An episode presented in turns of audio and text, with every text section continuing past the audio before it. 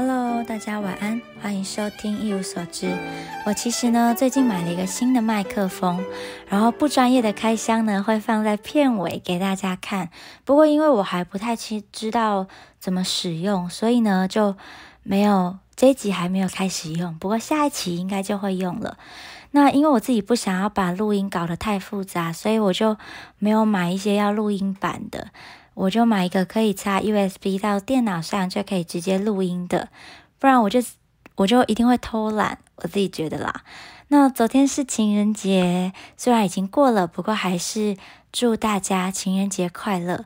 我可以分享一个我很喜欢的呃情关的一阙词，叫做《鹊桥仙》。他就说，他说仙云弄巧，飞星传恨。银汉迢迢暗度，金风玉露一相逢。便胜却人间无数，柔情似水，佳期如梦。忍顾鹊桥归路，两情若是长久时，又岂在朝朝暮暮？我很喜欢最后一句。两情若是长久时，又岂在朝朝暮暮？给那些不能和自己情人共度佳节的人呢，一点安慰。其实我觉得人还是习惯看向好的一面的。比如说，你看牛郎和织女，在这一天其实是一个快乐，但是又要别离的日子。不过，我们还是会把重点着重在两人久别重逢的那一幕。这是让人感动的。那还有就是呢，我把第十五集暂时的关闭了，因为在文献上，我自己觉得，嗯，虽然我原本就知道里面这幅画其实有很多暗示性的巧思，然后我其实自己并不想要做过多的解读，但是我我因为最近有翻到一些新的文献，然后就觉得那一集录的呢，实在是有一些缺漏。那之后呢，就应该会再录一次给大家听。好，那就赶快进到今天的主题吧。今天呢，要来说的是德意志文艺复兴时期十分重要的一个呃版画家杜勒。虽然大家可能对于他的名字呢有一些陌生，不过一定看过他的画作。他其实不只是版画家，他还有很多木刻画、铜版画、油画、人物素描等等的。那像祈祷的双手，其实就是他的作品。他呢也有自画像之王的这个小称号。那一生呢画过了很多自画像，包含呢我们今天要介绍的就是这一幅身着皮衣的自画像。这幅呢是他最有名的一幅自画像。那当中呢也有很多玄妙的地方，甚至是他自己本人也很喜欢的一幅作品。那等等呢，后面再来好好的介绍。杜勒呢，不但是欧洲最前卫的风景画家，他是最早开始画风景画的。那在北欧文艺复兴的画家当中呢，他也一般的就是通常都会被认为是最具代表性的。在艺术上，早期的他呢，不但解决了版画无法辨识明暗深浅的问题，他也在很小的年纪呢，就在家中耳濡目染之下，无师自通，然后创作了许多我们认为一般在他这个年纪无法创作出来的作品。比如说，他十三岁就自己拿着那个工具。自己刻了一个自己的自画像，我可以放在那个 YouTube 上面给大家看，蛮厉害的。那除此之外呢，他也做了呃亮度四书以及人体比例四书等等的作品哦，就是出书。那里面呢有很多他对于艺术创作的见解以及追求。就影响了很多后世画家的创作。那以下呢，是我对于杜勒的一些解读。我觉得他虽然呢比较偏向表现主义，他在很多的自画像中呢，都可以看到他在表情上的细节琢磨，然后还有呢，他内心精神的一些展现。但是呢，他同时啊也很在乎科学比例，还有精确的描绘他内心所想象的那个艺术创作。所以啊，他的一生啊都在研究以及实践他对于艺术的热忱。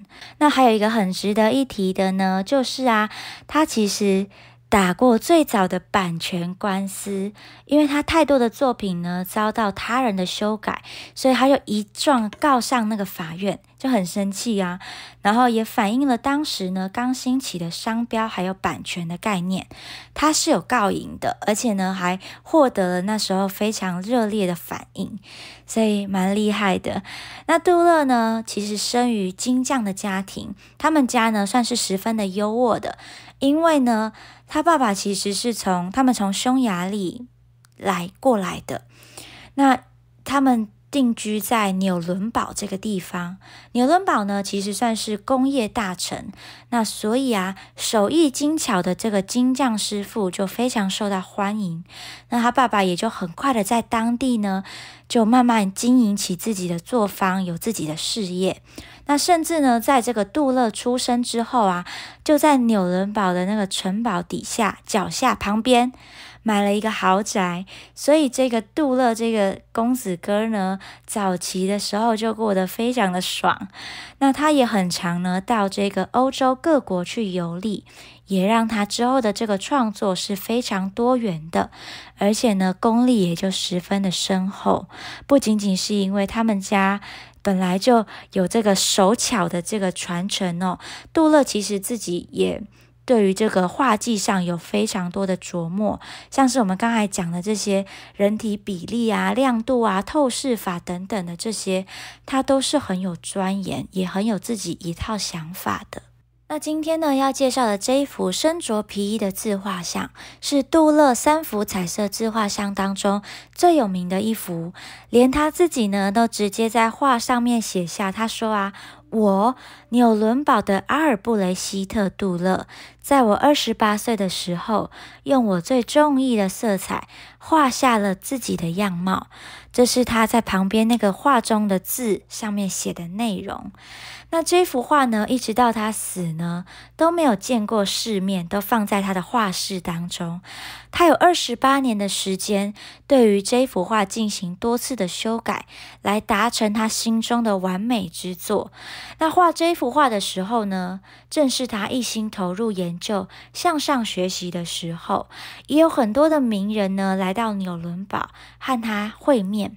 不过呢，因为其实呃，画家嘛，都都。很多都是想要成名啊，当宫廷画师之类的。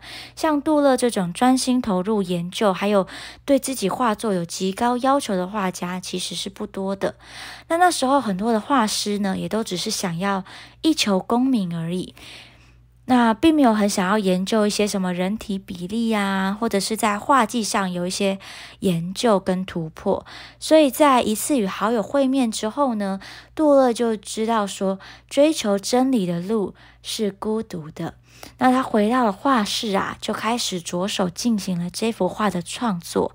他把自己呢用皮衣紧紧的包覆住，可以看到这幅画当中他身着的红色啊皮衣。有点暗红色、咖啡色的，那他就凝视着自己的双眼，哦，直问自己的灵魂和他内心的神来进行一个交流。沉稳而坚定的眼神呢，哦，他不能辜负神的旨意，还有他自己的使命。那首先呢，这幅画在结构上就是以高度对称的结构来描绘的。那也将这个签名呢，以及题字写在正中央，让看画的时候呢，你就会被这个一直在注视着你的双眼高度的吸引。这幅画呢，之后是在杜勒死后，直接进到了纽伦堡市政大厅，成为纽伦堡市政府的收藏。那最后呢，也落脚慕尼黑的国家博物馆。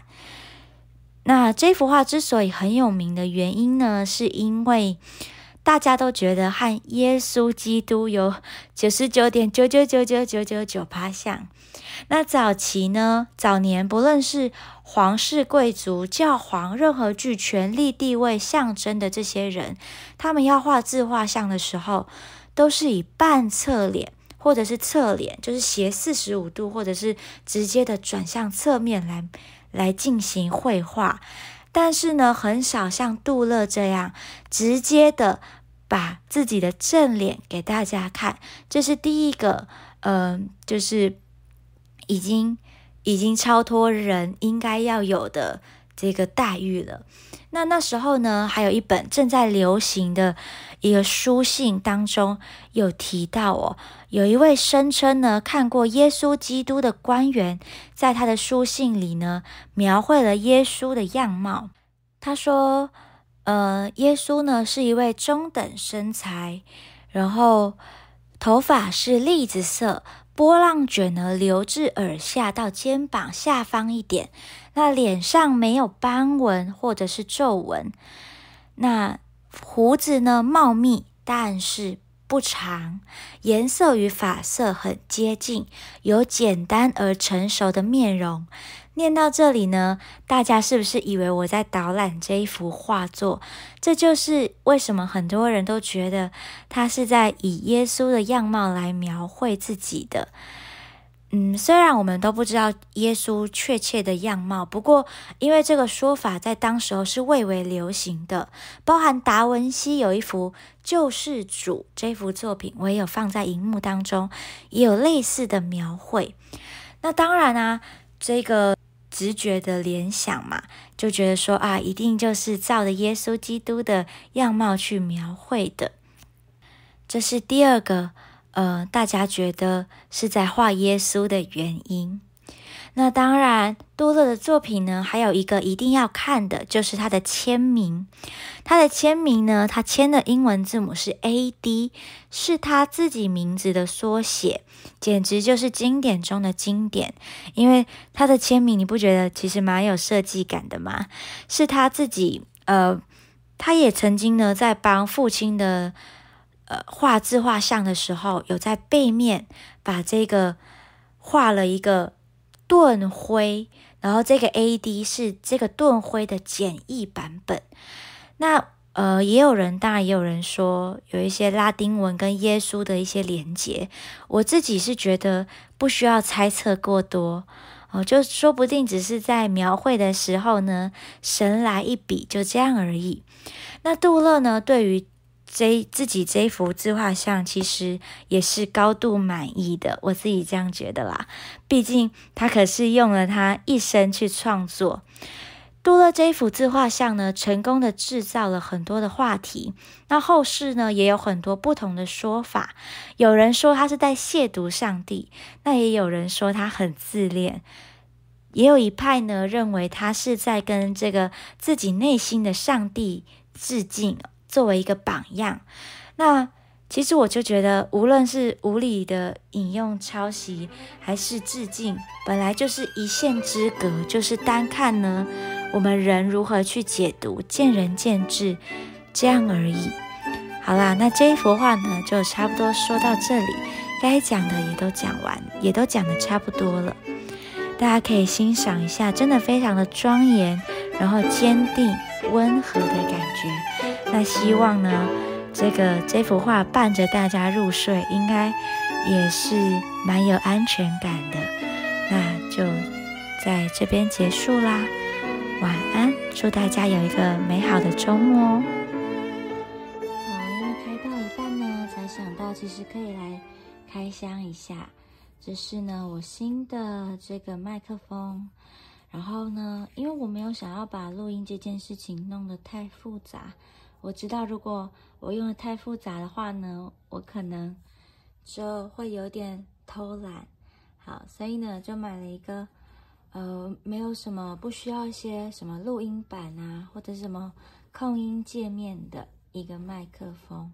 大概先这样，然后如果呢，未来真的呃长期在做的话呢，就可以再买比较。专业复杂一点，好，然后呢，我现在把它拿出来一下好了。哦，这个其实有点重哎。啊，这个是麦克风，哇，超酷的感觉，超级酷。哎，因为我现在在我家的客厅，所以呢，一定会收到外面的杂音哦。还有这个，这个是架子，这是它的架子。然后这个的啊，应该还有一个。对，这个就是袋子，它的袋子其实蛮不错的。好啦，大概是这样子，不专业的开箱到这边结束了。